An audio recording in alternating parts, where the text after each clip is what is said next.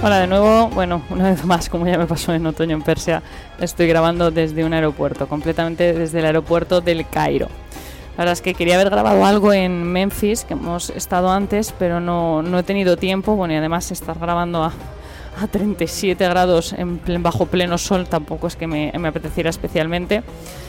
Así que nada, eh, hemos estado después de la zona de Giza, nos hemos ido a la zona de Memphis y Saqqara, que es la zona pues más antigua de, de Egipto.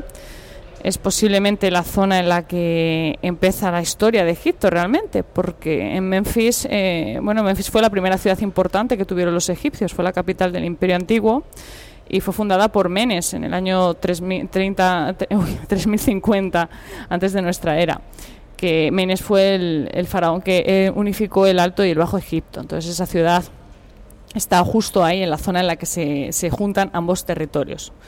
Su nombre viene del egipcio, Mennefer, y significa la perfección es estable. Era la, sede del dios Pita, que curiosamente el dios Pita es el que inspiró la estatuilla de los Oscars. De hecho, tienen una escultura ahí y se parece bastante.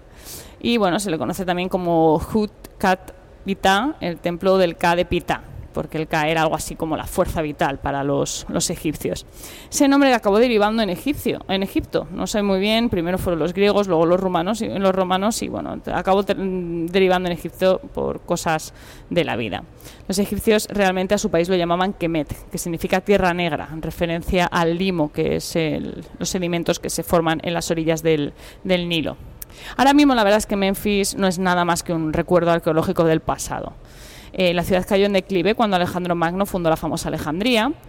Y aunque Tebas ya le había arrebatado el título de capital bastante antes de eso, pues eh, Memphis se fue poco a poco abandonando y sus restos se utilizaron pues para construir una ciudad que posiblemente os suene, el Cairo.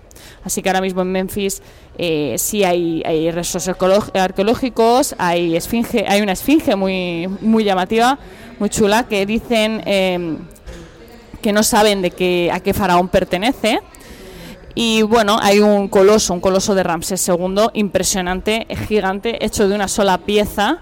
Un coloso que estuvo durante años abandonado y que ahora, pues por, por desgracia, le falta, está un poco deteriorado, pero que es espectacular de ver el tamaño que tiene, el nivel de detalle, el trabajo es eh, brutal, sobre todo teniendo en cuenta la antigüedad que tiene. Y bueno, hemos estado también en Saqqara, que es la necrópolis de Memphis, eh, que estuvo en funcionamiento desde el 3050 antes de nuestra era hasta el 540 de nuestra era. Es un lugar eh, muy conocido porque aquí Imhotep, el primer arquitecto documentado de la historia, edificó la primera pirámide de gran dimensión de la que se tiene constancia, que es la famosa pirámide de Soser, la escalonada. La verdad es que la pirámide es un espectáculo, sobre todo porque en esta zona hemos estado absolutamente solos, no había ni un alma y ha sido como muy muy brutal, ¿no? Estar allí solo, sin nadie más, con un, eso sí, con un calor de justicia, pero con todo el recinto para, para nuestros ojos. Ha sido impresionante. Quedan, se conservan restos de, la muralla que rodeaba la, la, pirámide y unas columnas muy altas, eh, las primeras columnas de, de, la historia que siguen estando en pie, lo cual me, me parece asombroso. La verdad es que Imhotep era un arquitecto excepcional, sin duda. Aunque bueno, la pirámide eh, realmente no es una pirámide como tal, empezó siendo una mastaba, las mastabas son las tumbas que había antes de las pirámides, que se llamaban, las llaman así los árabes porque tienen forma de banco, ¿no? De ahí que mastaba significa banqueta en árabe, son los típicos bancos que hay eh, fuera de las casas. Y bueno, pues eh, acabaron, empezó siendo una mastaba, empezaron a ponerle Mm, pisos ¿no? y acabó convirtiéndose en una pirámide escalonada.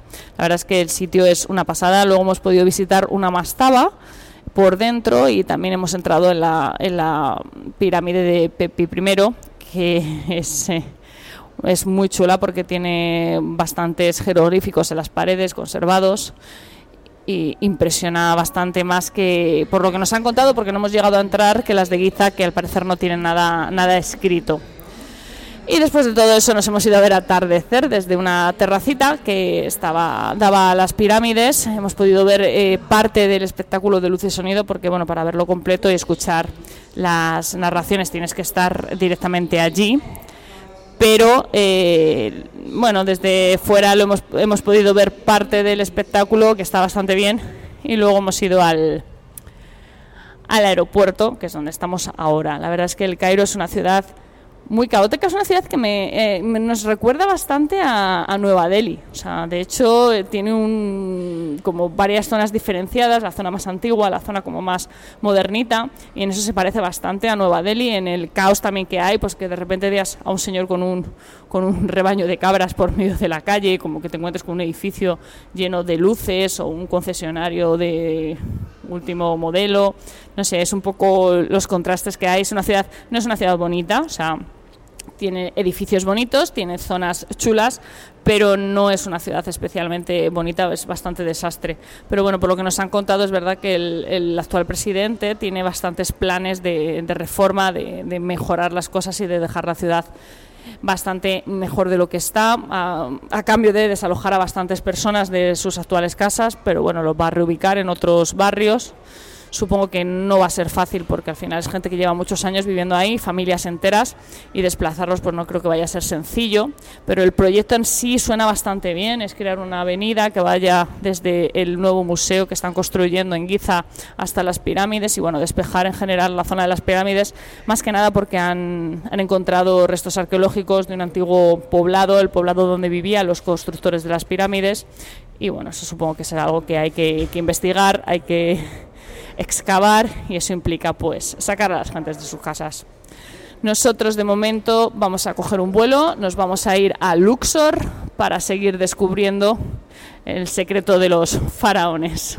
Muchísimas gracias por habernos escuchado, espero que os haya gustado este primer podcast de esta miniserie y bueno, nos escuchamos en Luxor.